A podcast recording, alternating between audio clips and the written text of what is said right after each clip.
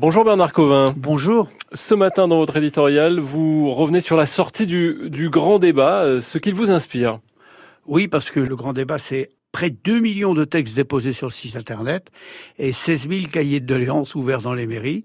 Euh, la sagesse voudrait que l'exécutif en profite pour euh, débattre, échange tranquillement, posément, avec les parlementaires, bien entendu, mais aussi avec les syndicales, les associations, les corps intermédiaires, et avec ça bâtir un nouveau pacte économique, social, environnemental, bref, une deuxième phase pour le quinquennat.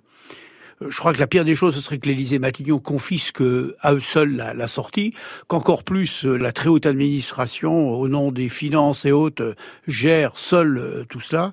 Je pense que c'est un, un, moment important.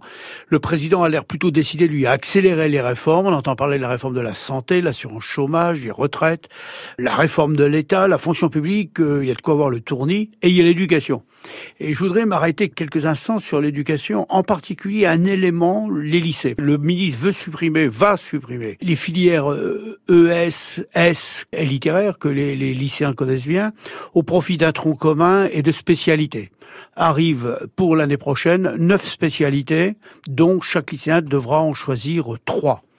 Première ineptie, c'est quand on regarde ça, ça fait à peu près 84 options possibles pour les lycéens, ce qui veut dire bonjour pour ceux qui gèrent l'emploi du temps euh, du lycée, etc. Deux, le ministre dit qu'il fait ça au nom de l'égalité des territoires.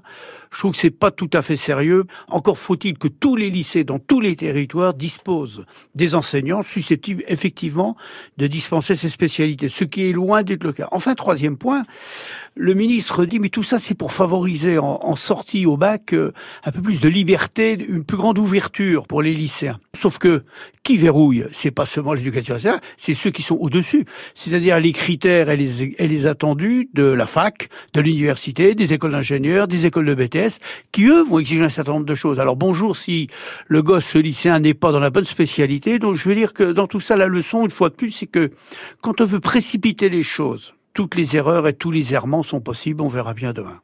Merci Bernard Covin. Merci. Votre éditorial à retrouver sur notre site francebleu.fr mais aussi en ouverture d'effet de manche tout à l'heure à midi.